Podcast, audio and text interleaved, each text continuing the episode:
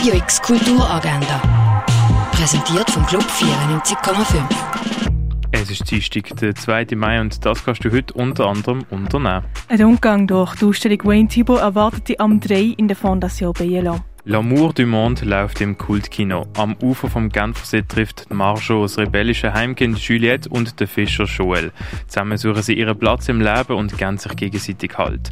L'amour du monde läuft am halber vier im Kultkino Kamera. Eine Vorlesung zum Thema globaler Wandel unter Wasser, menschliches Handeln und ökologische Zusammenhänge erwartet ihr am Viertel ab im Departement Umweltwissenschaften von der Uni Basel. Druckgrafiken aus dem Depot erkunden und die mit Mitarbeitenden vom Kupferstichkabinett austauschen kannst im Pop-Up-Studieraum, das am Viertel vor fünf im Hauptbau vom Kunstmuseum. In die Welt der Buddhas eintauchen, das kannst du in der Ausstellung Erleuchtet im Museum der Kulturen. Gift von der Iris Tuliatu kannst du in der Kunsthalle sehen.